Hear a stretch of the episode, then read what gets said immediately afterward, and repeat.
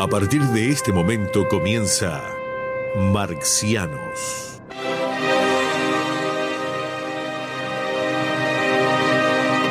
Para compartir sus pensamientos galácticos quedan con ustedes Daniel Vanina Croco y Carlos Amir González.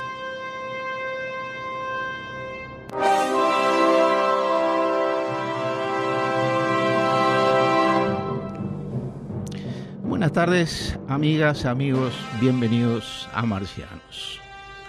Hace 30 años la Unión Soviética fue condenada a muerte en la Reserva Natural Bielorrusa de Belaskaya Pusha, cerca de la frontera con Polonia. Considerado el último refugio del bisonte europeo, aquel escondite boscoso fue el lugar escondido, escogido, perdón, por los presidentes de Rusia, Ucrania y Bielorrusia, tres de las repúblicas que conformaban la URSS, para firmar a espaldas del presidente soviético, Mikhail Gorbachev, el Tratado de Belaye, que ratificaba su independencia y desmontaba formalmente la Unión fundada por Lenin en 1922. Aquel 8 de diciembre de 1991, 17 días antes que la bandera roja de la hoz y el martillo fuera arriada definitivamente del Kremlin, los presidentes de las repúblicas socialistas soviéticas de Rusia, Boris Yeltsin, Ucrania, Leonid Krashuk y Bielorrusia, Stanislav Suskevich, se reunieron en aquel bosque situado en los confines occidentales de la Unión Soviética, para firmar el certificado de defunción del primer Estado socialista de la historia. Con motivo de la efeméride, los antiguos dirigentes de las repúblicas exsoviéticas que protagonizaron aquel trascendental episodio han compartido sus opiniones con una cadena de televisión rusa. Y, según se desprende de sus comentarios, la desintegración de la URSS fue resultado de una acción predeterminada, pero también de una serie de circunstancias que lo hacían inevitable. Krashchuk, por su parte, dice que aquel cambio, cuando habíamos firmado el trabajo de Belashev, el presidente Boris Yeltsin llegó a Moscú. Recuerda al expresidente ucraniano que regresó a su vez sin contratiempos a Kiev. ¿Por qué absolutamente nadie se rebeló contra ese golpe si lo consideramos un golpe? se pregunta. No ocurrió nada de eso y por lo tanto las personas estaban preparadas para ello. Había que romper el sistema. El acuerdo se firmó a espaldas de Gorbachev, que fue informado por Suskevich un día después con una llamada telefónica y sin contar con la mayoría de la población de la URSS, pues en marzo esa misma población de aquel mismo año, el 76,4% de los soviéticos se había pronunciado en referéndum a favor de conservar la Unión Soviética. El acuerdo que dejaba la URSS sin sus tres repúblicas eslavas fundadoras dio origen a posteriori a la comunidad de estados independientes, a la que se unirían después, el 21 de diciembre, otras ocho repúblicas, Armenia, Azerbaiyán, Kazajistán, Kirguistán, Moldavia, Turmenistán, Tayikistán y Uzbekistán.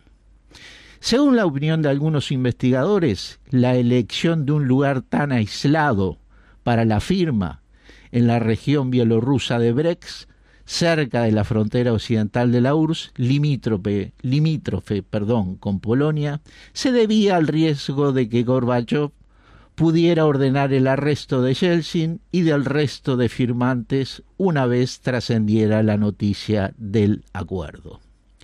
El historiador y periodista Poch de Feliu, testigo de la desintegración de la URSS, conjetura en su libro La Gran Transición que la escena digna de Shakespeare que protagonizaron aquellos tres mandatarios tres herederos deseosos de repartirse la herencia de la URSS, su anciana y enferma madre, requería del aislamiento y penumbra que les procuraba aquel retiro en el bosque. El paso dado por Yeltsin, Krasnut y Suskevich sigue siendo motivo de controversia. ¿Estaba legitimada su decisión por la Constitución soviética? No. La Constitución dice lo siguiente, el destino del Estado multinacional no puede ser determinado por la voluntad de los líderes de tres repúblicas. Y esto argumentaba el propio Gorbachev en su libro Reflexiones sobre el pasado y el futuro, editado en 1999. Los firmantes del Tratado de Belayer justificaron entonces el paso dado por la profunda crisis económica y política que vivía el país, las tensiones sociales, así como por el fracaso de las negociaciones para preparar un nuevo acuerdo de la Unión. Y finalmente, en 1991, el engranaje económico del país se resentía gravemente, en medio de huelgas y desabastecimiento en las tiendas, mientras Moscú se veía incapaz de lidiar con las fuertes tensiones territoriales. Los países bálticos habían logrado su independencia en septiembre. El expresidente de Kazajistán Nazarbayet destaca que los descalabros económicos y falta de una firme voluntad en la dirección del país fueron los factores clave de la desintegración, que se hizo efectiva el 25 de diciembre de 1991 con la dimisión de Gorbachev, que supuso también el final de su perestroika, el ambicioso intento de apertura del sistema económico y político de la URSS. Cuando comenzó el tránsito de la economía de planificación hacia la de mercado, 1990, desaparecieron los vínculos administrativos y de producción entre las repúblicas, explica Nazarbayet. Se nos pararon 130 empresas. Dos millones de personas quedaron desempleadas, recuerda el exmandatario.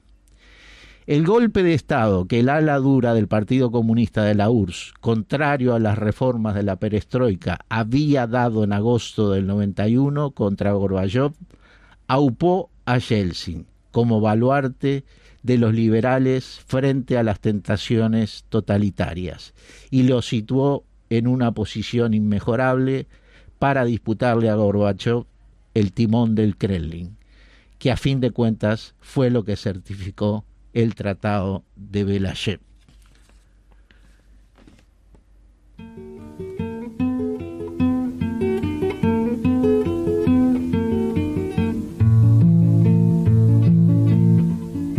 Porque los pobres no tienen a dónde volver la vista, la vuelven hacia los cielos con la esperanza infinita de encontrar lo que a su hermano en este mundo le quitan palomita. ¿Qué cosas tiene la vida y zambita? Porque los pobres no tienen a dónde volver la voz, la vuelven hacia los cielos buscando una confesión, ya que su hermano no escucha la voz de su corazón. Palomita, qué cosas tiene la vida y zambita. Porque los pobres no tienen en este mundo esperanza, se amparan en la otra vida como una justa balanza, por eso las procesiones, las velas y las alabanzas, palomita, qué cosas tiene la vida y zambita. Y para seguir la mentira, lo llama su confesor, le dice que Dios no quiere ninguna revolución, ni pliego ni sindicato que ofende su corazón, palomita qué cosas tiene la vida y zambita. De tiempos inmemoriales que se ha inventado el infierno para asustar a los pobres con sus castigos eternos y al pobre que es inocente con su inocencia creyendo palomita. ¿Qué cosas tiene la vida y zambita? Del corazón de una iglesia salió el cantor Alejandro en vez de las letanías. Yo lo escucho profanando, yo creo que a tal cantor habría que excomulgarlo, palomita. ¿Qué cosas tiene la vida y zambita? Como al revés está el mundo, me mandarán a prisión y al cantor de la sotana le darán premio de honor, pero prisión ni gendarme habrán de acallar mi voz, palomita. ¿Qué cosas tiene la vida y zambita?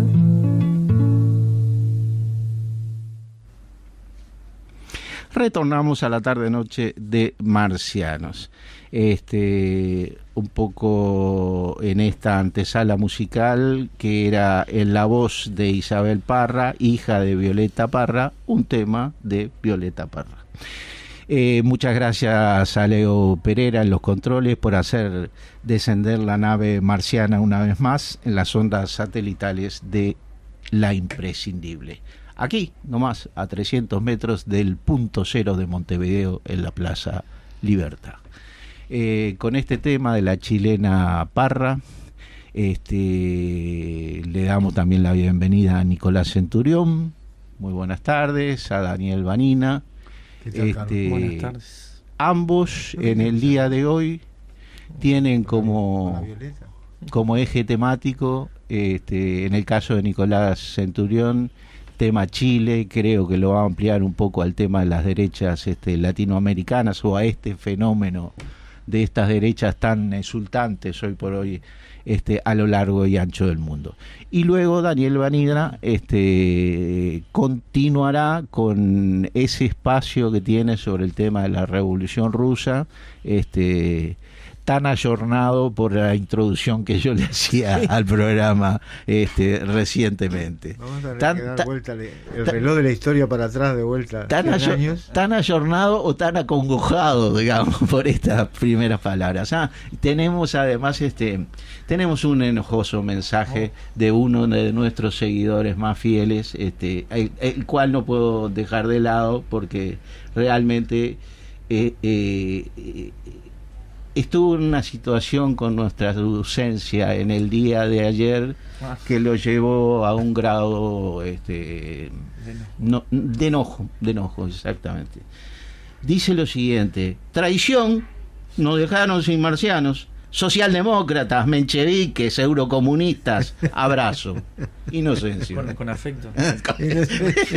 finalmente, finalmente la suaviza, pero de todo nos dijo, nos, puso a la altura. Pues, bueno, nos puso, capaz que nos puso en su lugar, en nuestro lugar. Entonces por el fútbol. Bueno, eh, eh, empezaría Nico, ¿no? Con el desarrollo de su eje temático. ¿Cómo no? Bueno, buenos días buenas tardes, perdón, Carlos, Daniel, Leo. Eh, la idea en esta sección, columna, pensamiento en conjunto, eh, vamos a hablar un poco de Chile, eh, no hablar tanto de la coyuntura, sino la, intención de esto siempre decir, bueno, en este avance de la ultraderecha, ¿qué hizo la izquierda? Más bien, ¿qué no hizo? O ambas cosas. Y, y por qué se llegó a este punto, ¿no? Por eso siempre capaz la coyuntura llegamos al final, eh, pero vamos a hablar un poco de lo que está pasando en Chile, que ahora el 19 de diciembre es la segunda vuelta.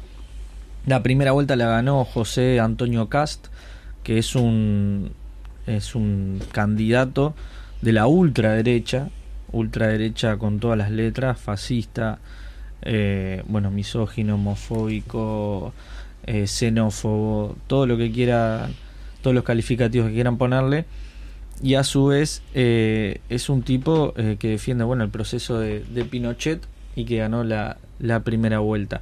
Su contrincante es Gabriel Boric o Boric que viene del sur de Chile que tampoco le ganó por mucho pero es un candidato eh, bastante moderado que le mm. ganó las elecciones internas a Daniel Jadwe que era como el candidato que venía también más de izquierda de esta cuestión de, de, de Chile digno. Y bueno, eh, lo que se preguntará a la gente también, ¿no? ¿Qué pasó en Chile? Que veníamos as- hasta hace un año, dos años con las revueltas, eh, con miles, incluso se llegó en la Plaza de la Dignidad a hacer una, una concentración, una marcha de un millón de personas. Una pregunta, Sí. Nicolás. Este, Bori y Jaude, ¿ambos se identifican con las protestas, las marchas o uno Sí. de ellos nomás?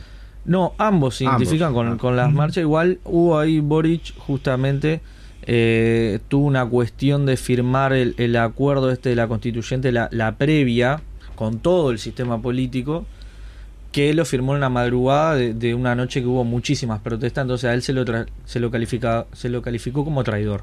O sea, en las calles eh, perdió un poco de apoyo, Ajá. que también es una de las explicaciones de, de por qué llegamos acá. Pero así está más o menos el panorama. Tenemos un candidato de ultraderecha, confeso, pinochetista, que por ejemplo dijo en una entrevista que si Pinochet estuviera vivo votaría por él. Eh, solo que a Pinochet no le gusta el voto, pero bueno. Y tenemos a un candidato eh, bastante moderado, ¿no? Que está con una cuestión eh, que apunta a- al tema del veganismo, del medio ambiente, que no digo cosas que, estén mal, como habíamos dicho la otra vez, pero sí cosas eh, que mientras por el otro lado la derecha te está hablando de que no vengan los inmigrantes, que se le está robando al pueblo trabajador de Chile, que ellos vienen a robarnos el trabajo, que van a romper las instituciones, que miran las calles lo que hicieron, que no puede ser, que tenemos que tener un pacto institucional, como hablando de cosas más fuertes e incluso más estructurales, por el otro lado el discurso de Boric Parece ingenuo, ¿no? Hablar de veganismo frente a, a lo que el otro dice. Este, Exactamente.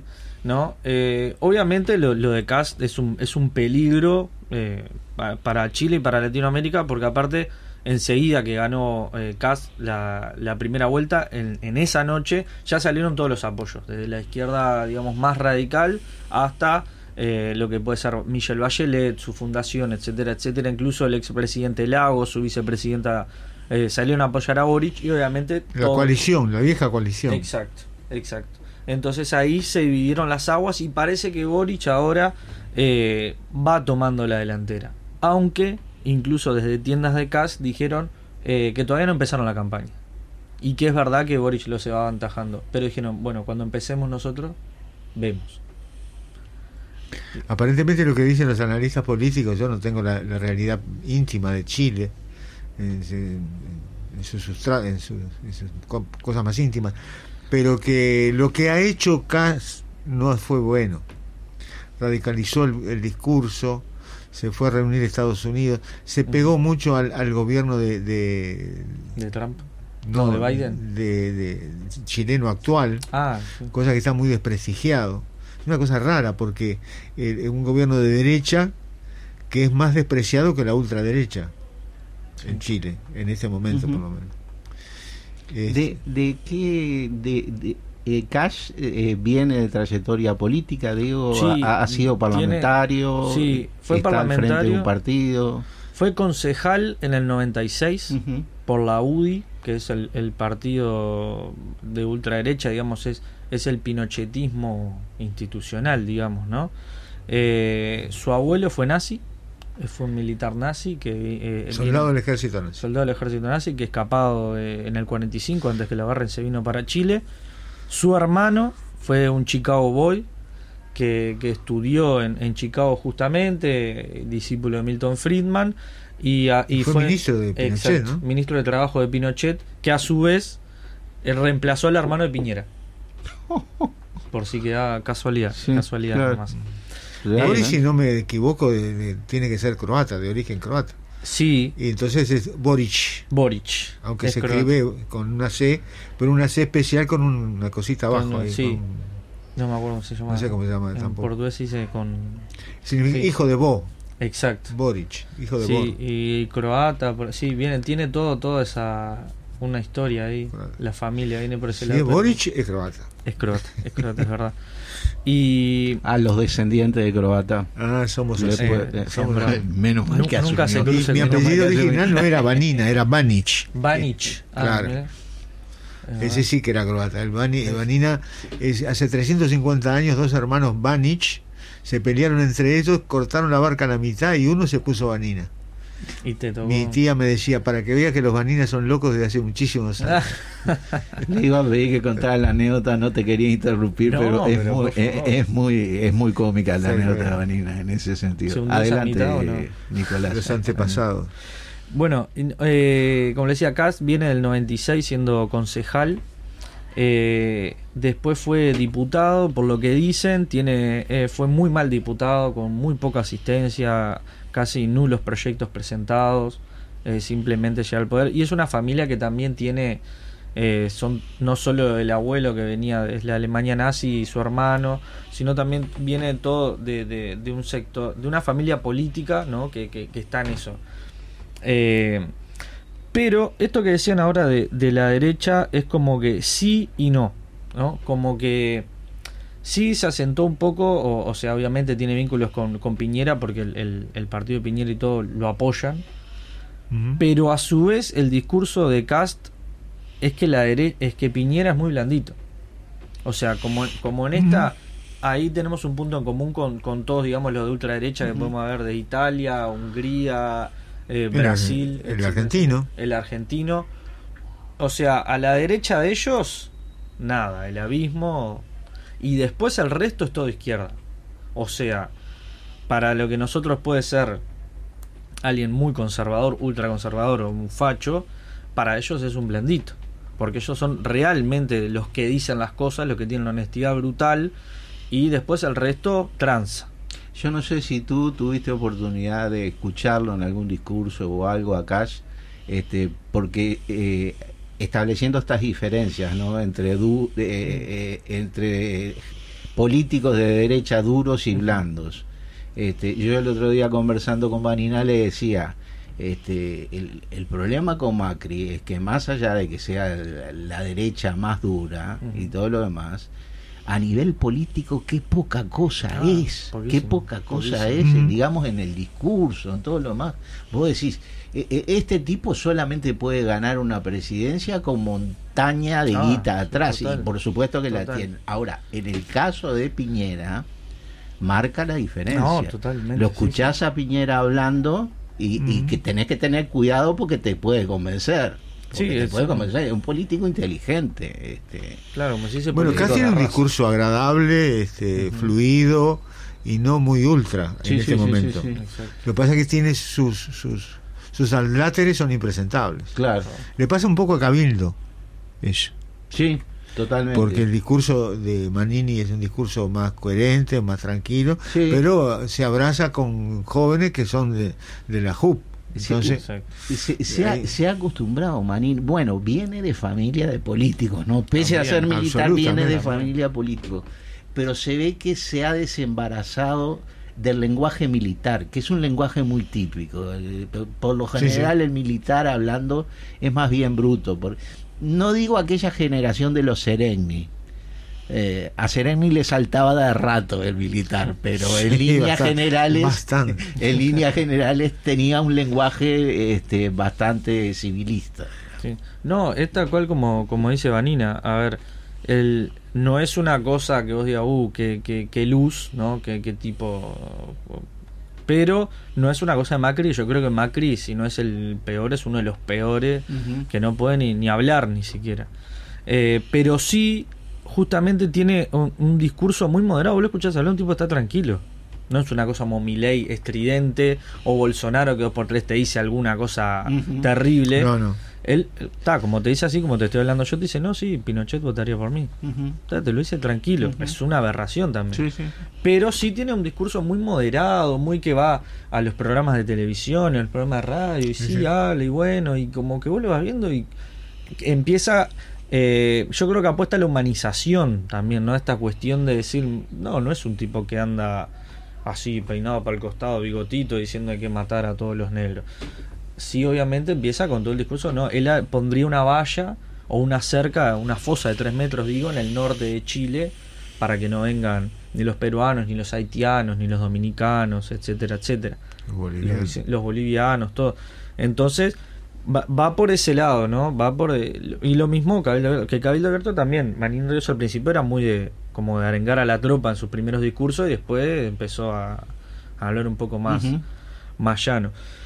Pero bueno, esto que hablamos de, de qué hizo la izquierda y qué no hizo, a mí me llamó la atención un dato de que, por ejemplo, en el gobierno, la otra se lo comentaba a Nina, en el gobierno que más enjuició a, a militares o, o personas civiles, porque también hubo muchos civiles involucrados, con respecto a la última dictadura de Chile, que cometieron delitos de lesa humanidad, fue el gobierno de Piñera. No fue el gobierno de Bachelet, no fue ningún otro gobierno socialdemócrata. Entonces, eh, eso hace tambalear a la izquierda, ¿no? Como acá, por ejemplo, con, la cárcel de Domingo Arena, ponerse que era una cárcel VIP, y incluso está pasando ahora un poco que está como supuestamente también hay una cuestión de separación de poderes de que el ejecutivo no podría entrometerse en el poder judicial pero también sabemos que están los derechos y están los hechos entonces en este gobierno se está también vale decirlo enjuiciando a un montón por más que ahora mañana vamos a ir a marchar también para que no salga este este proyecto de ley para para darle prisión domiciliaria a los a los represores Los blancos lo frenaron ya. ahí va vino conversaciones ahí Hoy, con- hoy leí El País, que no lo compro, pero lo leo, este, en los bares. los- Este, y, y mm, Gandini creo que fue el, el que planteó que tenía muchas dudas y que no, no era el momento y que a partir de después del plebiscito van a empezar a, a convocar gente para discutir y que va para el año que viene. Cosa que salió Domenech a decir que no estaba de acuerdo pero que bueno que la, la- Domenech planteó que la, este proyecto se lo merece esta coalición. Se lo merece. Se lo merece esta coalición. Llevarlo adelante ahora Sí, están en. pero ya lo frenaron. Acá, ah, No están dispuestos a pagar, los blancos no están dispuestos a pagar el costo político de llevar adelante una, una cosa semejante. Yo te iba a hablar de un detalle acá, Sí. este, con respecto a esto que señalabas, y es un detalle fundamental. El hecho de que en Chile los procesamientos a, a gente que ha cometido delitos de lesa humanidad, este, hasta se tramitaban en plena dictadura. Yo llegué este, a un congreso en el año 86 a Chile, a un congreso del sindicato metalúrgico, y hablé con parte de los familiares. eh, yo llegué en junio y en, en abril habían matado degollados a aquellos tres este, profesores de la enseñanza. O sea, que por un lado era increíble, pero, pero además a nivel sindical yo me iba con delegaciones a visitar patronales de fábrica eh, con el tema, eh, representando a los sindicatos con los sindicatos. O sea, la vida sindical continuaba, mientras acá recién con la... Y acá y allá la justicia frente a la petición de familiares de un desaparecido, de un reprimido, de lo que fuere, iban a la justicia, gestionaban y la justicia actuaba. Cosa que la justicia acá nunca hizo de motu propia. No. Acá la justicia, hasta que... me- acá se empezaron a mover los expedientes por el lado de las víctimas a partir del 2011, cuando caen tres de los cuatro artículos de la, de la ley de impunidad. A partir de allí es que tenemos 200, más de 210 expedientes que están teniendo andamiento. Y a partir, por supuesto, de la aparición de Guiance, de la jueza Mora, este, que, que bien trató el sistema de, Sí, de- sí. de sacarlas de lado, ¿no?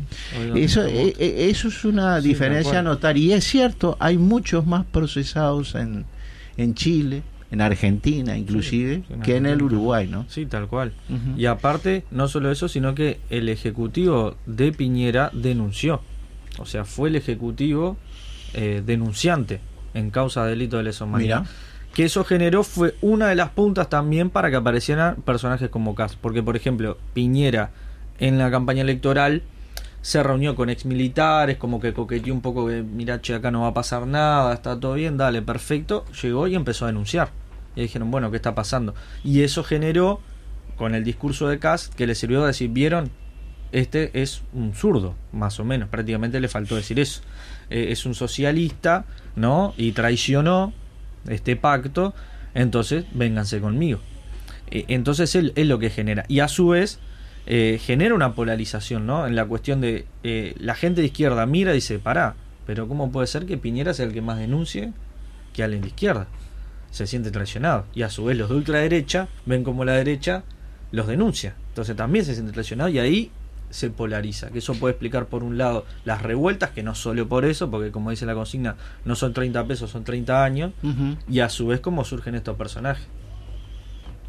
Navegan sobre toda la realidad social tratando de generar base social. No Sí. son estúpidos en ese Y sentido. donde me parece que sigue invicta la impunidad es en Brasil, ¿no? Totalmente. Hay, Ahí sigue hay una entrevista que se le hizo a Jair Krisky el otro día acá en la radio que se las quiero mandar después para que vean. Sí, sí, dice, Sí, que, sí, que sí. dice que realmente es el lugar, pese a que establece Jair Krisky que no es es culpa el de lugar Bolsonaro, que es es, el- culpa de Lula.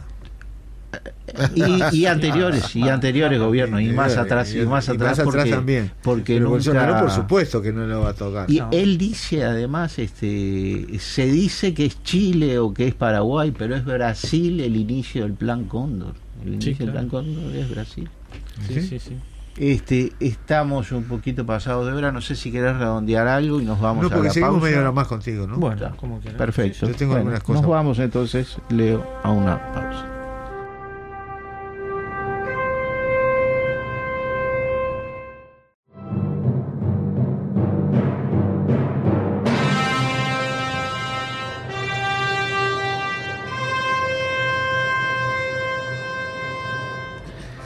Regresamos a la tarde noche de Marcianos. Sí, acabamos de recibir una llamada. Este profesor eh, uruguayo no, no me especificó la materia, pero sí muy interesado. Nos felicitó por el programa. Nos habló de que de, del tratamiento muy serio que le damos a los temas. No no, no, no, no quiso salir al aire, se lo ofrecimos, este, eh, era para eso, pero un poco tanto una, una pregunta este, que, que es muy para Daniel Vanina dentro del desarrollo del proceso de la revolución rusa que él está haciendo. Él se define como socialista, él dice cómo se podría desarrollar en un país este, un socialismo nacional a lo Stalin, así, me- así tal cual me lo dijo, este, como que él ve en Stalin la posibilidad de un liderazgo este, real como para sentar un socialismo nacional. ¿no? Este, está difícil, pero yo Está sé que usted este, puede manejar la nave eh, dentro de esas coordenadas. Este, Nicolás, Bien. adelante. Dejamos para el- Buena pregunta. Bueno, Sí. menos mal que viene en, en un rato la parte de Dani. No, eh, Ah, doy, eh, ya que estoy un minutito más, ¿Cómo doy no? las vías de comunicación. Bueno. 29 03 03 02 y si quieren llamar eh, vía WhatsApp es 098 190 eh, 384. No, Adelante, Nicolás. por favor, buenísimo que llamen y que se animen porque está, está de más que, que tiren preguntas y todo. Sí. No, para ver también eh, cómo se llevó hoy a, a- a este Chile, eh, yo estaba viendo algunas cosas. Estaban los grupos desde el 30 que se llamaban nazistas, que se ve que para despistar a algunos lo hacían con C, pero eran nazis. O sea, no lo escribían con Z, pero lo escribían con C. Capaz alguno no se había dado cuenta. Y, Chile, bueno, viene de, toda una trayectoria, una lucha obrera muy grande, muy importante, y sabemos lo que pasó en, la década del 50-60 y sabemos lo que pasó en el desenlace de, de Salvador Allende con el golpe de Estado de Pinochet, que era en ese momento, y ustedes lo tienen bien claro, este el socialismo por la vía constitucional, por el voto, distinto a la, la vía armada cubana, ¿no? que en ese momento cuando el, cuando el Che le dedica a Salvador Allende su libro La guerra de las guerrillas, eh, Guerra de guerrillas, le dice... Nicolás, sí. perdona, este, tú dijiste, y sabemos de lo del 70 con Salvador Allende y también sabemos lo del 50-60. Y yo lo del 50-60 te pediría que lo desarrolles. Que, que- No, que digo, sí. un, un montón de, de luchas obreras y a su vez una desigualdad terrible, ¿no? Que obviamente también eh, la revolución cubana marca muchísimo en el 59, hace un parteaguas en la historia de América Latina, pero eh, también había como una cuestión acá de, de, un paraíso, como, como se decía en Uruguay, ¿no? La, Suiza de América, todo un montón de cosas, pero un país sumamente desigual que, que generó también desde las bases la, la concreción de la unidad popular como eh, con la en, victoria en el Allende. 38 hay un gobierno de la Unidad Popular, me parece, ¿no? En el Sí. 38. Sí, es, es increíble. Sí, sí, sí. sí, es un Allende antecedente. creo que fue tres veces Sí, que perdió, o dos veces que perdió. eh, eh, verdad. es increíble, me parece, la este, leía en, en esto que les estaba relatando entre, entre tanda, el, el, el Partido Comunista Chileno llegó a estar ilegalizado 14 años. La primera vez fue cuatro años entre el 27 y, un gobierno de un tal Ibáñez. Después parece que ese tal Ibáñez vuelve. Ahí fueron cuatro años. Y después la segunda está entre el 58 y el 68. 14 años de proscripción. O sea que evidentemente una derecha con un poder hasta de... Porque yo no sé ni siquiera si durante la dictadura de Terra el Partido Comunista en el Uruguay fue ilegalizado. No sé. Capaz que sí, pero No, no no sé, pero capaz que no tampoco. Mi padre decía que la dictadura de Terra había sido más suave que el Pachecato. Más- qué comparación, ¿eh? qué comparación. Porque este, él era obrero de, de la estiva del puerto Ajá. y a los dos o tres días de, de la dictadura, de instaurarse la dictadura con los bomberos, eh, se hicieron huelga, una huelga general, y había represión en las calles, pero nunca entraron al sindicato. Lo- lo- lo- bueno, los milicos estaban en los cuarteles. Fueron los, los- ellos cuando eran reprimidos en las manifestaciones salían con unos cabos del puerto que se, que hacían que los cayeran los caballos y con unas tijeras especiales que tenían para cortar las mangueras de los bomberos porque no había eh, la tecnología de ahora Seguro, claro, reprimía claro. la manguera Sí, sí, sí. Este y bueno No, después también estaba esto que le decía, el, el, el pacto que se hizo para que no ganara Allende. Yo no sé si incluso era la segunda vez por ahí que hace la, la, la- la- los cristianos, ¿no? La- los socialcristianos eh, se alían con la derecha para que no gane Allende. Y después está lo que sabemos en, el- en el 71. Pero venimos de una dictadura después del 73 al 90, eh, incluso después Pinochet declarado eh, senador vitalicio. Y siempre pasa, ¿no? Que en esta cuestión que, que está buenísimo, eh, tratar de poder ver, como siempre me dicen Carlos y Daniel, eh, la otra parte, ¿no? Porque siempre nos quedamos como, bueno, ganó el plebiscito para cortar la dictadura, que incluso Piñera en ese momento es uno de los pocos de la derecha que, que se opone a la dictadura de Pinochet, ¿no? O sea, no por esto quiero quedar como defensor de Piñera con lo que he dicho, Sí, pero sí, es un dato de, de- de- para ver un poco la complejidad, porque a veces hacemos la típica "Ah, Piñera es de derecha, pasa, hace, hace esto, hace lo otro, pero es un poco más compleja la cosa. No como Cast y toda su familia que apoyaron a la dictadura y que incluso en la UDI, que es el partido que estaban ellos, en su, digamos, en su carta magna, no sé, en sus estatutos o lo que fuere, eh, tenían un apoyo explícito a la dictadura pinochetista, que recién lo sacaron en el 2016, por ejemplo. O sea, es un partido pinochetista, eh, confeso. Tenemos también una sociedad que le dice tata a Pinochet, ¿no? Que acá nos hace falta mucho con respecto a- al tema de los derechos humanos, al tema de la memoria. Por algo mañana seguimos marchando por eso y falta muchísimo. Pero a Bordaberry, el padre, no se le tiene ninguna estima, el hijo tampoco. Pero no, no se le tiene ninguna cuestión, no hay ningún apodo cariñoso. Hay un montón de gente que, que salió a, a- llorarlo, se le hizo un- unas honras fúnebres terribles, colas y colas de gente. Incluso su nieto, Augusto Pinochet, es militar y, en el- y rompió el protocolo, agarró el micrófono y se puso a decir que gracias a él frenó el marxismo-leninismo y que salvó la patria, etcétera, etcétera. Y hay una anécdota que está en parte es cierto en parte cierta. Y que Cast pone lo mismo. Cast frenó al marxismo Sí. El 11 de septiembre, hasta hace no muy poco, hace un par de años creo, tuiteó y puso que el 11 de septiembre, el día de- del golpe de Estado, Eh, también un, un saludo a las Fuerzas Armadas que frenaron al marxismo-leninismo y salvaron a esta patria, no sé qué, no sé cuánto, bla, bla, bla, bla. Y recibió miles de me gusta, por supuesto. Pero, Además de presos, torturados y desaparecidos, el, el, el Partido Comunista registra 500 muertos, 500 militantes muertos. No es una cifra menor, ¿no? Tengamos en cuenta que acá hay 200 desaparecidos. Este, pese a que país, cla- eh, claro, Chile es eh, como cuatro veces más grande que nosotros. Sí, Pero igual. No sé si acá tuvimos, creo que con respecto, con relación a la población, creo uno de los países con más presos políticos. Sí, totalmente, totalmente. Pero hay una, una anécdota que está buena, que es el nieto del, del- el- de Ariel Prat, que hizo la cola en el funeral de Pinochet. Dice que esperó como cuatro o seis horas, calladito la boca. Fue él, escupió el, el, el féretro. Y ahí se armó. Pero el loco, ahí, aguantando en- memoria de su abuelo, fumándose aparte, imagínense alrededor, yo me imagino, pobre tipo, todos llorando, emocionados, y el tipo manteniendo la compostura eh, tantas horas. Pero bueno, ese, ese, digamos, bueno, Chile vieron que siempre decían que era un paraíso, un oasis, decía Piñera hasta hace nada. Unos datos macroeconómicos, siempre Chile primero, segundo, Uruguay también apareciendo por ahí, que Chile esto, que Chile, Chile aquello, lo otro.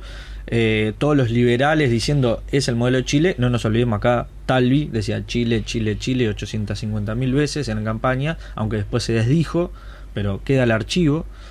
Hubo un ministro de Economía de este capaz que usted se acuerda, este Daniel, eh, un ministro de Economía de, de Pinochet que salió a los cuatro vientos por toda América Latina a plantear las modificaciones en democracias. Acá fue recibido con bombos y platillos, Bushi creo que se llamaba. No me acuerdo. Muy, Me se Sí, hizo sí, muy sí. famoso este, por, por la aplicación de las políticas que se habían aplicado en Chile. Claro. Se podía decir que había tenido una dictadura dura, pero que en lo económico la, el- la dictadura esa había desarrollado al país. Bueno, que justamente es que los liberales y los libertarios ahora que andan por la vuelta, cuando le dicen el ejemplo de Chile, porque Milton Friedman vino a juntarse con, con. Pinochet, hay fotos, y, y Friedman dice, no, yo solo hablé, le, le dije algunas cosas, pero yo no participé del gobierno y no le dije ni una palabra, ni recibí ni un peso. Bueno, pero la plana mayor de, de Pinochet habían estudiado con Milton Friedman directamente, y a su vez él fue a pasear, y bueno, tan libertario sos, no, no te sentás al lado de un dictador el, el, digamos, eh, la estrategia de ellos es decir, sí hubo una dictadura, qué horrible el tema de los derechos humanos, cómo se violaron, pero económicamente eso fue un éxito. Como si una cosa no hubiera sido posible con la otra, ¿no? Porque vos no puedes hacer esa cantidad de ajustes y esa cantidad de reforma sin una dictadura, sin meter, sin romper a los sindicatos, sin matar gente, sin, sin llegar a ese ajuste brutal. Entonces, bueno, de todo eso, de ese, de ese hermoso paraíso chileno, en realidad lo que escondía detrás una desigualdad terrible. Porque es como eh, los promedios que hablamos acá de edades y cuestiones. Claro, si traemos a un gurí de 10 años, le daba a decir que acá tenemos todos 40 capaz. Y no. Unos tienen menos edad, otros más edad, lo que sea. Entonces, eso empezó a explotar en un momento, sobre todo en el norte y en el sur de Chile. Hay una desigualdad terrible, hay una pobreza terrible, hay un montón de cantegriles, miles y miles de personas que, que, que incluso eh, se está hablando de, que el, ascensor social en Chile ya se había roto, ¿no? Como pasa ahora en, Estados Unidos también, que hay estudios que, que avalan eso, de que, bueno, eh, eh, todos los que llegan ahí, incluso políticos, ¿no? Políticos de base no llegan a, digamos, la gran política en Chile. ¿no? Siempre son estas familias acomodadas, esta élite política que se despegaron obviamente de, la realidad chilena hasta que un día explotaron. Y fueron los estudiantes los que empezaron, digamos, los que prendieron la mecha a saltarse lo, lo, los barriletes esos, los, los molinetes que del metro que le hacían pagar y la gente dijo, no, yo no voy a pagar porque de repente pasaron de pagar, no sé, 6 pesos a 30 pesos que es un montón para, para el bolsillo de, de cualquier obrero. Los, los, los, los, niveles de las privatizaciones son insostenibles, ¿no? Está todo privatizado, ¿no? Uh -huh. Sí, sí, sí. A, a, nivel de la enseñanza, sobre todo, por eso eh, eso fue un caldo de cultivo, porque no, no, no podés entrar a ninguna universidad no. si no pagás matrícula y si no. Este, y la enseñanza secundaria creo que es lo mismo, no sé si la primaria será lo si mismo. Sos, si Esto- sos capa media te tenés que em, em, eh, pedir préstamos pedir préstamo. que pagás después que te recibís. Ujú. Por lo tanto, los cinco años primeros te dedicas a pagar toda la deuda. Y si no, el gobierno te da voucher. Te da voucher que te, que te, ese- eh, te financia el gobierno la, la, la- la educación privada. Que acá un gobierno lo quiso hacer. ¿no? Otra de las Eh, cosas que acá no, no lo descartes. Sí, sí, sí. Otra de las cosas que pasó terriblemente fue el tema de la Zafat. Exacto. Fue una de las primeras manifestaciones que se soltaron adentro de la eh, ya caída la dictadura, creo, este, este, caída para dentro del Parlamento, a la chilena, ¿no? caída la dictadura para dentro del Eh, Parlamento. ahora el gobierno Este, de, de- de- de Piñera está dando reiterados préstamos con la plata de la SAFAP a los chilenos. Y dice que eso hay, ah, están mejor las clases más, menos pudientes en Chile en este tema de pandemia porque hay un 30% de los ahorros de los chilenos que está de vuelta en manos de los chilenos. Ahora quisieron hacer un cuarto préstamo de 10% Ujú. y la Cámara se negó. Y eso también algunos lo integran como una posibilidad de la explicación de, de, de este voto medio sorprendente. Y hay otra cosa, un artículo de Richard Seymour, no sé quién es, el tal Seymour, está en la brecha de esta semana, no de la otra semana. Entonces dice una cosa interesante. Él hace un recuento, es muy largo, hace un recuento de toda la inestabilidad que hay en toda América Latina, de Venezuela, de Nicaragua, de Bolivia, de, Argentina, en donde plantea que permanentemente se suceden gobiernos de distinto pelo y de distintas y- socialdemócratas y, y- y de derecha y cosas, pero todos fracasan. Entonces, todo- no solucionan los problemas como no lo pueden solucionar. Entonces, ¿qué plantea? El problema, dice así, el problema es que si bien tal estado perpetuo de crisis política puede repercutir en beneficios puntuales para la izquierda, es mucho más probable que a la larga su tendencia a producir la desmoralización y la desesperanza beneficie a las fuerzas autoritarias y desacredite a quienes defienden los logros democráticos, a quienes se acusará de ser parte del sistema. Después de todo, no hay nada intrínsecamente progresista en la rabia antipolítica, la mentalidad de asedio y la conspiranoia que puede provocar. O sea, que esa inestabilidad eh, le da pasto a la, a la derecha, que aparte se presenta como contestataria y como fuera del sistema, sobre todo la ultraderecha. ¿Cómo le- eh, hay un término en inglés que le... Que le- La le- alt-right. no, no, el main- la, la derecha mainstream, la que se, la que participa de los gobiernos. Ah, sí. Ellos sí, no sí. quieren ser, quieren ser la ultraderecha, eh, canta la justa, dice la verdad. A, a- a- a los homosexuales le llamamos por el nombre, no, no, no inventamos cosas. No, eh, impera el cinismo, y estoy en contra de todo. No hay fake news, todas son fake news. El que quiere que hay algo cierto es un hipócrita o un estúpido. Es, esa mentalidad de, de, de Bocati, Ujú. esa mentalidad es, es proclive a la derecha. Tal cual. Lo, lo cual no, no, no, me, no me da argumentos porque en Chile han pasado cosas tan recientes en donde ha ganado la izquierda que dice, ¿cómo cambió? Porque eh, la gente que se eligió para las, las la, ¿cómo es la constitucional? eh? Sí. Ganó la izquierda. 80-20 aparte. Claro, muy, muy, muy, y fue hace un año Sí, sí. o menos. Y ahora Hay mucha gente que no fue a votar.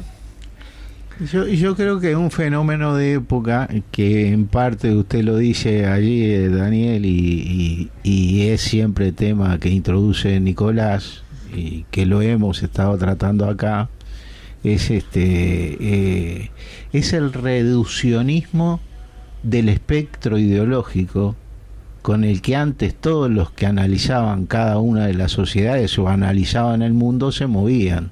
Aquello de que por un lado estaba una izquierda y por el otro lado recorriendo todo ese espectro, desde la izquierda más ultra, digamos, hasta llegar a la derecha más radical, había todo un espectro de modalidades donde entraba una burguesía liberal progresista, donde entraba una pequeña burguesía que se movía muy en función de determinados intereses filosóficos, pero también económicos. Entonces, pero hoy por hoy me parece que hay como, como dos bloques, uno más hacia el progresismo y la izquierda y otro más a una este, un liberalismo difuso que es capaz de llegar al medio y de, irse a la derecha, que, que se corren entre, entre ambos y, y convierten a la ciudadanía electora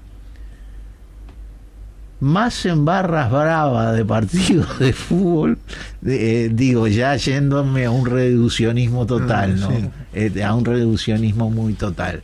Pero digo, hay algo de eso, hay algo de eso, de, de un seguimiento a un bloque o un seguimiento a otro bloque con poca masa crítica digamos, de parte eh, de la gente en sus movimientos. Yo, yo me niego totalmente al, al reduccionismo ese que inclusive eh, teniendo 16 años y ya viendo la, la formación del Frente Amplio y la posibilidad con aquel 20% de que el pueblo pasaba a tener una opción frente al conservadurismo blanco y este y colorado eh, después de las elecciones yo veía que muchos veteranos de izquierda decían, ah, en este país hasta que no se mueran todos los viejos, conservadores y demás, no, no, no vamos a tener ninguna posibilidad de nada.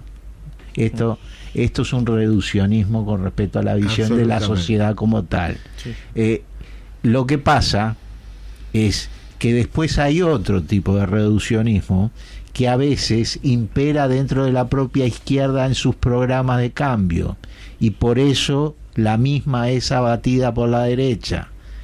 Nosotros discutimos en algún momento en el Uruguay qué hacíamos en nuestras campañas de propaganda para que la gente adhiriese a nuestros planteos. Rebajábamos nuestros planteos para que la gente pudiera llegar fácilmente a lo mismo o los elevábamos y hacíamos que la conciencia política e ideológica de la gente llegara a los mismos. Eso Arismendi lo definía amplitud y profundidad, un par dialéctica. Y yo creo que en algún momento de nuestro camino hacia los cambios confundimos los tantos. Yo tres apuntes nomás para cerrar para ver cómo, cómo esto, lo que dice Vanina y lo que cita de, de, Ricardo, se llamaba Richard, no me acuerdo, eh, para mí es el punto central, el núcleo duro, digamos. Richard Seymour. Richard Seymour.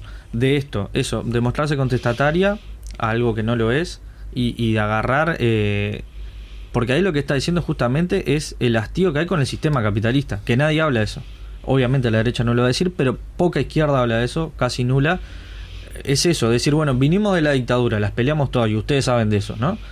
Eh, y peleamos tras gobiernos neoliberales. Y vinieron gobiernos progresistas. Y como que no cambió mucho la cosa. Si pasamos raya, entonces hay un hastío, hasta incluso para el más despolitizado, diciendo, bueno, esto de que ah, sea el gobierno que sea, yo tengo que salir a laburar. Y, han pasado, yo lo cambiaré un poco, han pasado todos los gobiernos y siguen en la misma. Y en parte se puede entender eso. Pero para ver, Cast en el 2017 saca 8%. Ahora estamos viendo la constituyente que ganó la izquierda en un 80-20. Ahora el tipo en el 2021 casi saca un 30% y puede ser presidente. Hay un péndulo ahí muy grande. Después, lo que decíamos de que los, eh, los políticos estaban como alejados muy de la realidad, que pasa en muchos lados, eh, un diputado gana 38 veces un sueldo mínimo en Chile, ¿no? O sea, 38 veces más que cualquier obrero común. Y lo último, el tipo está metiendo un eslogan muy de orden, ¿no? Hay que poner orden contra el terrorismo mapuche y, todo es terrorismo también, ¿no? Ya que mete, porque dice que hay que ocupar la Araucanía en el norte de Chile, pero si se precisa en otro lado también. Y está usando un eslogan a ver si le suena. Se terminó la fiesta. ah, está bueno. Y creo que los mapuches la tienen mal, ¿no? con eh, los pueblos mapuche, con este hombre. Sí, de punta. De punta. Así que el 19 de diciembre vemos si se termina la fiesta. ¿Arranca para ellos o qué pasa? Bien, nos vamos, Leo, a una pausa y retornamos.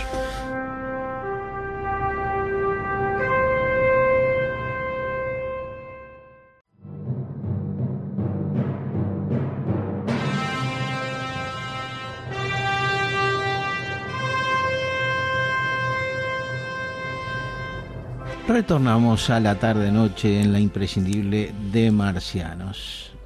Daniel Vanina va a continuar con su eh, revolución rusa. Eh, vamos a hacer, eh, mediante él, que tiene más conocimiento en la materia, intentar una respuesta al profesor que tan amablemente nos llamaba.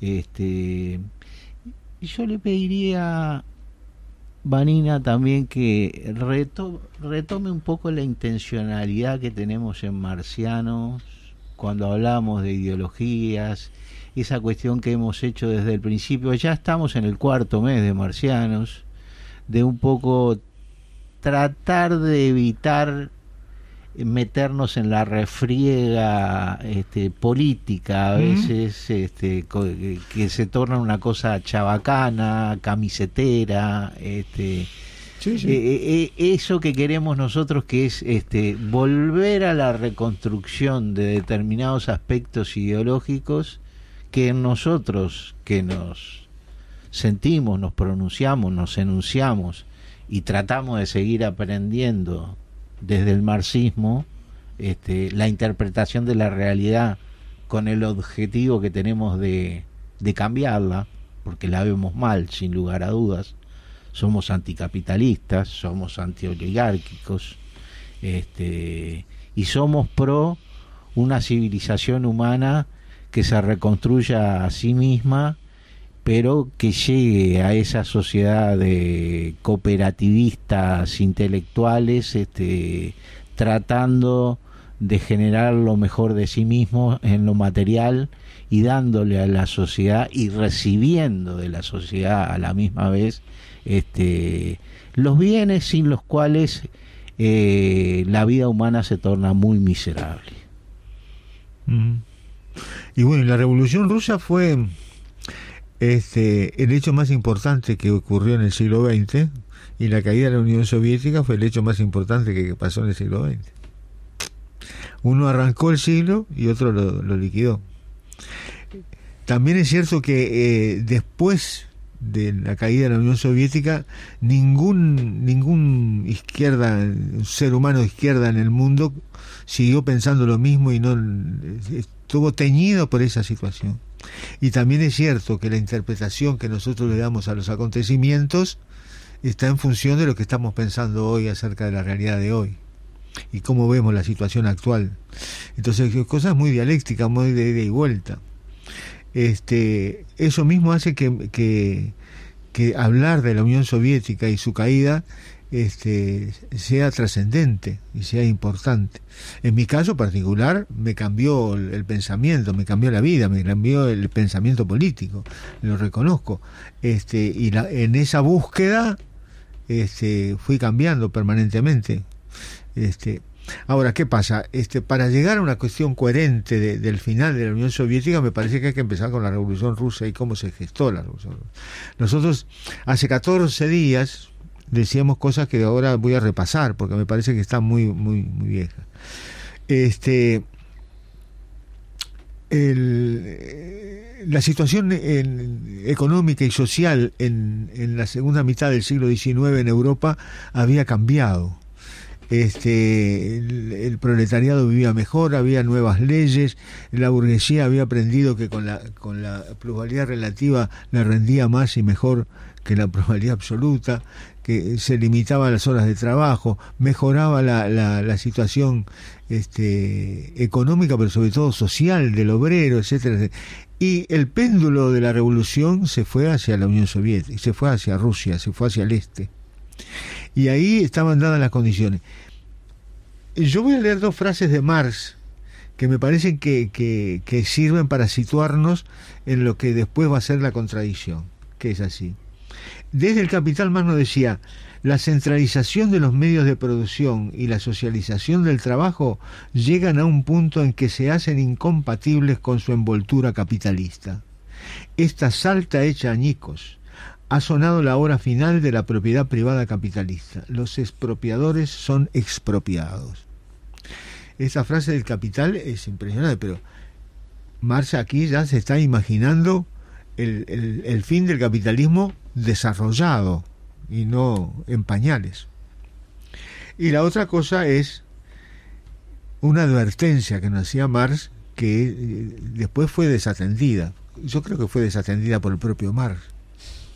Porque hay un Marx que hace filosofía y que hace materialismo histórico y hay otro que hace política concreta.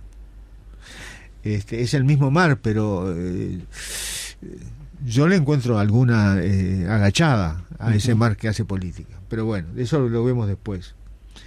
Más decía, si la sociedad tal cual es, no contuviera, esta, la capitalista, no contuviera oculta las condiciones materiales de producción y de circulación para una sociedad sin clases, todas las tentativas de hacerla estallar serían otras tantas quijotadas. Entonces, eh, ¿fue una quijotada? Esa es la pregunta. ¿Fue una quijotada? Y yo, yo creo que sí, que fue una quijotada. Pero a mí estoy, ahí, ahí me estoy adelantando. Fue una quijotada, fue una espartaqueada. Espartaco, ¿qué más, qué más, este, más emotivo y con más razón tiene la revuelta de Espartaco? Que fue un ser histórico que existió, que no, no es un invento de Howard Fass. El, el tal Espartaco estuvo tres años, puso en jaque al, al, al, al Imperio Romano este y fracasó.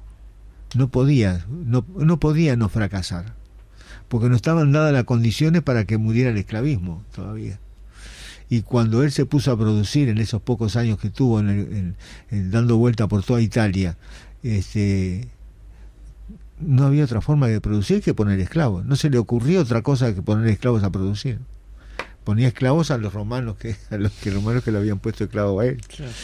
Este, entonces, de alguna forma, el siglo XX fue una enorme espartaqueada de la humanidad, para decirlo de alguna forma, maravillosa, pero no tenía futuro. Ahora, 100 años después, nos, empezamos a dar cuenta. Este, ahí viene el tema de, de que Lenin se enfrenta a la situación con las armas que le daba el, los círculos de lectura de Marx, etcétera, y con el marxismo que él dominaba, se enfrenta a una situación política que, la, que se va tornando favorable. Este, denme un, un, partido revolucionario y daré vuelta a Rusia hasta sus cimientos. Y lo hizo. Y lo hizo. Este, y, y salta ahí la teoría del eslabón más débil, que parecía ser la, más lógica de la, de la teoría. Yo le llamo que es un atajo político ¿Por qué? Y acá le, le, le, tiro dos frases, una de Gramsci y otra de Arismendi, que yo lo, lo anotaba en la otra. Eh,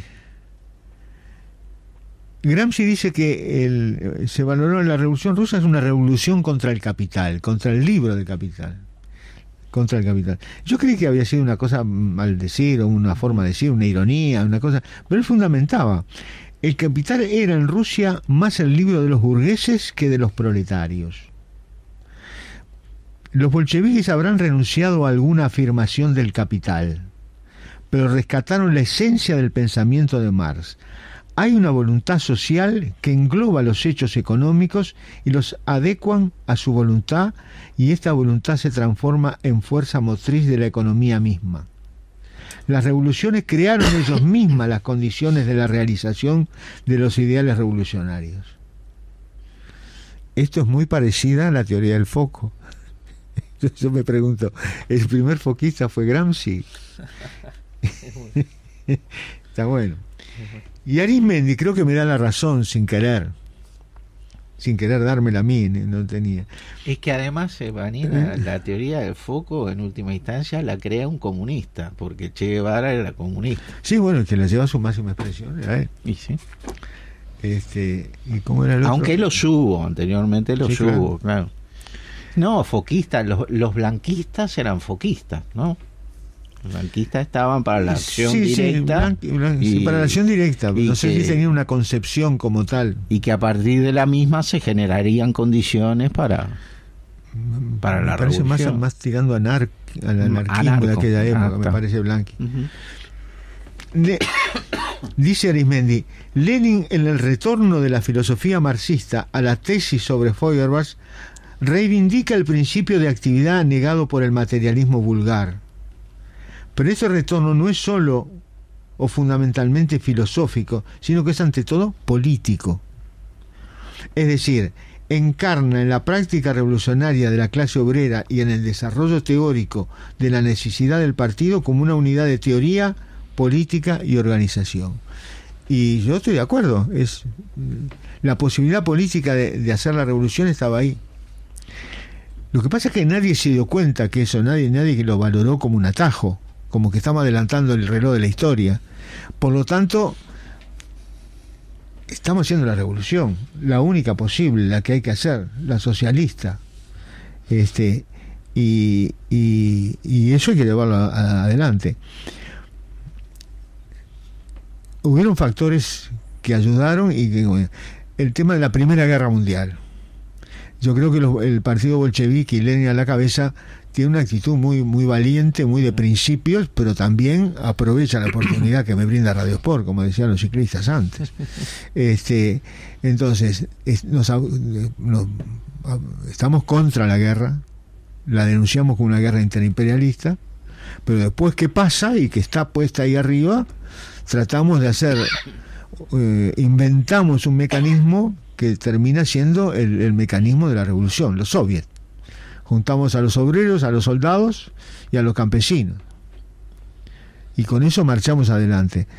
Este, yo tengo, después de viejo me puse un poquito más tolerante con el tema de los, de los, de Bernstein y la, y la socialdemocracia que se, que de, de de alguna manera traiciona a la internacional, a la segunda internacional, este, apoyando la guerra desde Alemania, desde Francia, desde Austria. Pero hay que considerar que era muy, se hacía muy difícil, porque cuando eh, los momentos previos a la guerra y durante la guerra, este, eh, es, esa gente, los alemanes y los eh, este, prusianos, franceses, estaban, estaban, este, tenían el agresor, porque siempre es el agresor. El, el- país siempre se defiende, todos los países se defienden, ninguno ataca, todos se defienden. La guerra es justa, y el que no esté en contra de la defensa de la patria y esté, es un traidor a la patria y merece la muerte. A eso hay que enfrentarse y no era fácil. Pese, eh, Daniela, que le, le recuerdo una cosa que intercambiamos ya en algún momento cuando investigábamos algo de August Bebel, otro socialdemócrata de la época. En 1870, August Bebel se opone al presupuesto de guerra a ser votado en el Parlamento, lo quitan del Parlamento y lo mandan dos años preso. Este, después tiene actitudes eh, y, y esto que cuenta usted es Y más siempre- adelante en la política de Bernstein. El otro día me enteraba que Bernstein era el secretario de Federico Engels. ¿Mira? Eh. Ah, esa no la tenía. Esa no la tenía. Sí, sí. No, y, y los la social- los partidos socialdemócratas y socialistas de la época eh, habían estado en contra de la guerra franco-prusiana. Sí, en aquel momento con una actitud correcta se habían opuesto a la guerra franco-prusiana, pero esta esta era, venía de otra tenía otro volumen y otra dimensión. Sí, sí, sí, totalmente. Pero era era caro el precio que le hacían pagar los gobiernos cua- cuando se oponían a la guerra en esa Sí, época. claro. Mm. Sí, claro. Rosa Luxemburgo fue otra de las Sí, claro. también este, muy combatida por, por oponerse a la guerra. Y Eh. creo que, que, que pasó cárcel también durante mucho tiempo. Sí, sí, Rosa. Entonces, el, la guerra en el 14, en el 17 la revolución. Este, los soviets fueron una- una- un instrumento increíble. Este, no sé que dónde lo- eh, creo que en, en, eh, he leído que eh, había partidos comunistas que inventaban en, en, en Centroamérica inventaban le ponían soviet a las organizaciones porque querían copiar aquello que no tenía nada que ver con los soviets este, rusos que eran de soldados y de cosas que, que Sí, no estaban pero el, el- seducía hasta la palabra Claro. Soldados 10 días que conmovieron obreros, el mundo. soldados obreros y campesinos pobres. decía. Sí, sí, soldados obreros y campesinos pobres. este Pero eh, ahí se vino el- eh, la- las invasiones de los de, de las fuerzas imperialistas de la época. Una vez hecha la revolución. Una vez hecha la revolución. Y esos tres años que va del 17 al 20, 21, fueron muy duros, muy duros. Este, murieron millones, 6 millones se calcula, este, y se instauró por parte de Lenin la, el comunismo de guerra, que era terrible, porque aparte era incumplir lo prometido por los por lo por el partido bolchevique, Mm. que era pan, paz y me acuerdo de lo otro, tierras. Sí. y Paz, paz y ninguna tierra, sí. y ninguna de esas tres cosas le pudo dar, ni paz, ni pan, ni tierras. Entonces, este, esos tres años fueron terribles. La situación económica de la Rusia era peor que en la época de- del zar. Y entonces ahí, en el año 21, aparece la NEP, la nueva política económica. Cosa que, eh, yo qué sé, por lo menos yo me la hacía en, el- la síntesis que me hacía yo en la, en la época que era pertenecía al Partido Comunista, en la década del 70 y todo eso, era que una especie de mm, paso, paso atrás para agarrar impulso. ¿no? Bueno, está. Pero eh, fue mucho más que eso. Duró siete años, duró bastante, siete años, hasta el 28. O sea que ya se había muerto Lenin y seguía. Este, Sí, Lenin muere en el 24. 24 creo.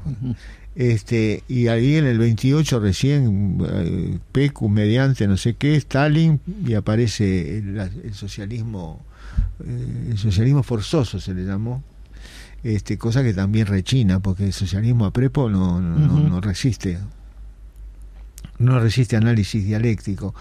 Este, y en esas, este, en esa, en esos siete años, ¿Qué, de- qué recuerda usted básicamente de lo que implica la NEP?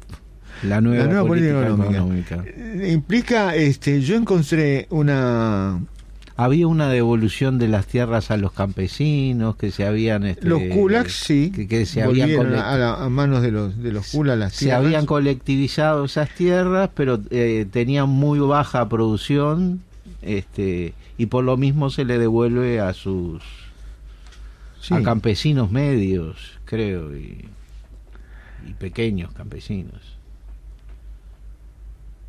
Lenin decía que igual no era peligroso porque todo el mundo decía esto esto termina mal Ajá. esto termina eh, privatizando y haciendo cosas de- de- que le da pie a, a que vuelva a renacer el capitalismo incierne que había en aquel en la época. Y Lenin decía que no era peligroso porque el poder seguirá en manos de los obreros y campesinos y los terratenientes capitalistas no recuperarán sus propiedades. Eso lo decía él. Pero las medidas fueron medidas muy yo a García Linera que no es santo de mi devoción inclusive las formas de coljoses y sovjoses. eso es después Eso es, pues, no es con la nueva No, no, no, no, no, no. Perfecto. Porque ahí está el detalle. Este, bueno, si estamos tan mal como te- terminamos en el comunismo de guerra, que era todo a prepo, todo para los soldados, todo, todo y la gente se quedaba sin comer. Hambruna, etcétera. Este, bueno, llegó el momento para hacer el socialismo de apuro y vamos arriba. Pero Lenin no, no, no- había condiciones para, para empezar a crear una, una economía socialista en ese momento. Entonces, ¿qué opta? Por la comunidad capitalista, una nueva política económica. Entonces, de García Linera enumera cosas que yo no sé si son totalmente así, pero yo no tengo posibilidad de matizarla. Decía, impuestos se podían pagar con especies, cosa que facilitaba el pago de impuestos para los kulaks. El 85% de la industria estaba en manos privadas. Volvieron a manos privadas, el 85%. 85. Masivo despido de No sé ferroviarios. si ahora estarán en ese nivel. Sí, ahora andará ni- anda ahí, me parece. No, de repente un poco menos. Masivo despido de ferroviarios. Franca caída en el número de obreros textiles. Salarios atados a la productividad. Sindicatos que pierden el subsidio estatal. Concesiones en petróleo, minería, madera a privados. Esto parece más un relato de una economía neoliberal del siglo XXI. Eso dice Ninera de la NEP. Eh, él cuenta que pasó, todo eso en esos siete años. igual matiza en una parte que es lo que vos decías, que dice, Lenin prometió cuatro cosas, cuatro puntos, y, el mismo Lenin dice, bueno, esto ahora no. ahora no, se puede. Le cuento, mi amigo, mi amigo trotskista ginebrino, este me dice que una de las garantías de que todavía en la Unión Soviética puede haber algo de socialismo es que el 70% de las empresas está en manos del Estado. Sí, pero eso no, no, no es el único parámetro a tener en Seguro, no, no, no, por supuesto. el otro día leí que uno de los tigres de, asiáticos, el 100, no me acuerdo cuál es, Saigón, no me acuerdo, Singapur, no, ¿eh? Singapur, Singapur no, no, recuerdo. Que el 100% de las tierras son del Estado. Y el, no sé si el 80 o 70% de la industria también. y, industrias del Estado en el mundo capitalista también. las, empresas de seguro que nacionalizó, eh, que estatizó, nacionalizó, no sé cómo llamarle, este Obama en la crisis del 2008, siguen en manos del Estado. todas las demás no, pero esas siguen en manos del Estado porque dice que ninguno se animaría a, negociar con ellas si no tiene respaldo directamente del Estado porque ya demostraron de que se habían caído a pedazos y se rescataron.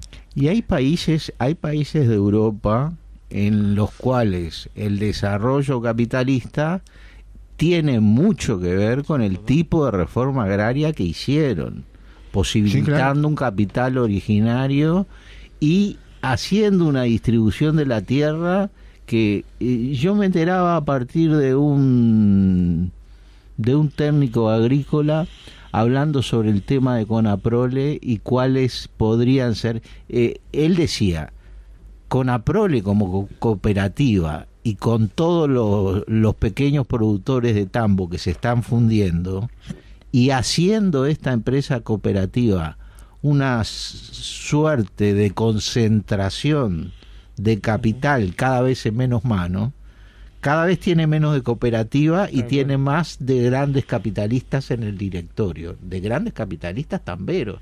O sea, gente que entró con mil litros de producción y que hoy produce cien mil litros. Entonces hacen como un copamiento, hacen un centralismo monopólico. Y él decía que esto justamente en Suiza, país capitalista riquísimo, que por supuesto tiene capitales provenientes de mil lados, pero en el tema de la producción láctea, con la cual hay eh, una serie de derivados de industria, de chocolate y todo lo demás, ¿eh? dice que el tema de la distribución de la tierra son todos pequeños productores con no, más de, con no más de 60 hectáreas y que eso es lo que garantiza de que justamente sea una industria sostenible y de ganancias. Y son la causa de por qué nunca va a haber un tratado de libre comercio entre el Mercosur y, Europa. Y Europa.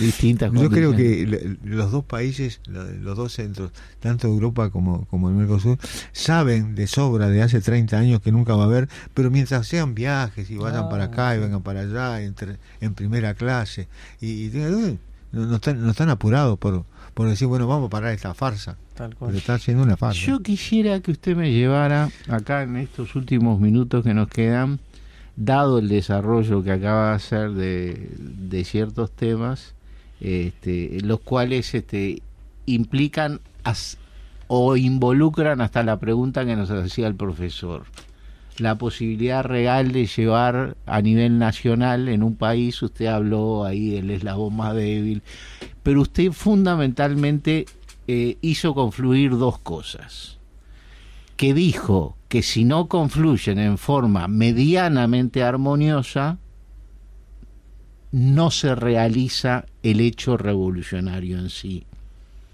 Renguea, tiene faltantes, no se puede producir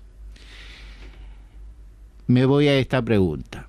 Lenin, mm, como marxista, como continuador de las ideas del marxismo, de las ideas revolucionarias del marxismo, es el que además de concretizar una revolución en un país dado, este, introduce elementos teóricos para que la revolución se concretice. Dice que tiene que haber una situación de crisis inédita, dice que la gente tiene que tender eh, como que en las manifestaciones a una violencia y un odio contra ese régimen que la oprime de dimensiones insólitas y divide en dos categorías, condiciones objetivas y condiciones subjetivas. Dice que el nivel de las condiciones subjetivas pasa por el nivel de organización y de conciencia que tiene la gente de poder abatir al sistema enemigo y poder sustituirlo con su propio poder organizado y colectivo. Este, evidentemente usted reseñó por qué de repente eh, en la situación que se daba en la Rusia zarista se adolecía de determinadas condiciones para que esto ocurriese.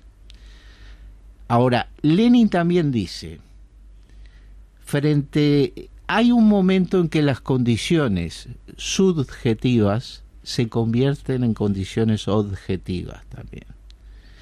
Entonces, si la fuerza de la conciencia de los contingentes obreros pudieran haber abatido toda esa situación de miseria, de atraso económico y todo lo demás en determinados plazos de tiempo, podrían haber creado una base material sobre la cual, digamos, no le digo que se hubiera tornado una Unión Soviética invencible, pero podría... Eh, porque las otras realidades del, del socialismo europeo son de hecho la llegada del, del ejército rojo liberador en combinación mm. con los partisanos son otra cosa digamos. Hay mm. avances pero eso hay algunos lugares que llegaron el ejército rojo y no pasó nada. Y no pasó nada. Finlandia por ejemplo.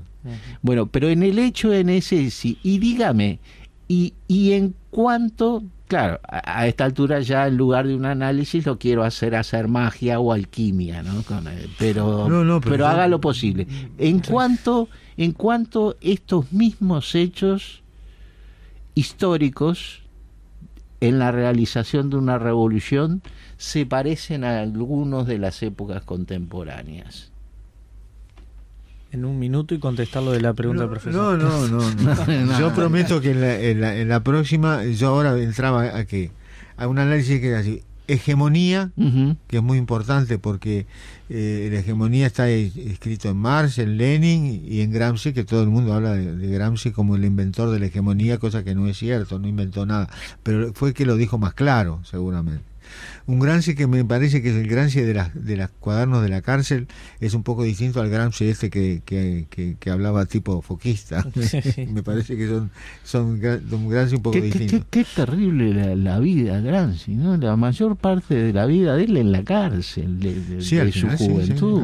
¿eh? este, dictadura del proletariado, para, para analizar, hegemonía tiene mucho que ver con la dictadura del proletariado. Porque ¿qué es la dictadura del proletariado? Es posible la idea de poder.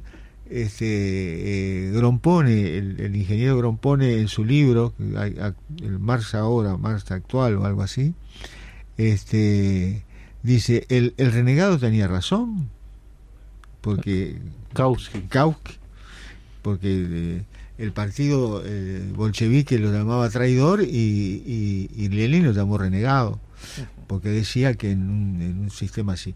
Está el tema de, la posibilidad de hacer un solo país.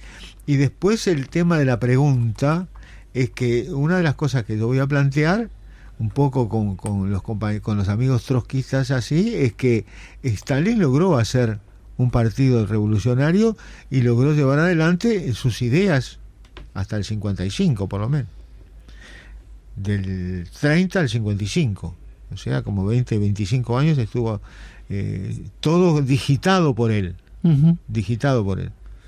Y ahí está la, pregunta. ¿Fue una dictadura del proletariado, del partido del proletariado, de la dirección del partido del proletariado o de, de, Stalin? Eso para la próxima. Contundente. Este eh, Leo nos hace seña de que nos da unos minutitos más. Este, ah, eh, y, y, usted que dice que en esos años, digamos, el, hubo una suerte de desarrollo que fue posible bajo la mano firme de Stalin para lo que fue el sovietismo, digamos, como desarrollo socialista. No, no, no, los primeros años después de la de que pasa la NEP, este, la crisis del 29, la Unión Soviética sale muy prestigiada, porque no fue tocada por eso, porque de alguna forma, para decirlo en una frase, la crisis del, del 29 fue la primera crisis de superproducción a nivel imperialista, en fase imperialista. Entonces afectó a todo el mundo, menos a los países de economía centralizada, como se le llamaba. Entonces salieron prestigiados. este, hubo un enorme desarrollo de fuerzas productivas en la Unión Soviética, terrible desarrollo de fuerzas productivas, que apuntaron que apuntaron, por ejemplo, a poner en el año 57 el Sputnik. Claro. Eso no fue casualidad. Ganar la carrera espacial. Eh, ganar la carrera espacial que después la empardó Estados Unidos. Pero eh, Sputnik, el otro Sputnik, la, la, perra laica y el primer, el, primer hombre en el espacio y la primera mujer en el espacio. Bueno, metemos a la perra laica en la nave marciana y nos vamos hasta el martes que viene. Gracias Nicolás, gracias, Daniel, gracias Leo, hasta el martes que viene. Así pasó Marxianos que se reencuentra con ustedes el próximo martes a las 19 horas.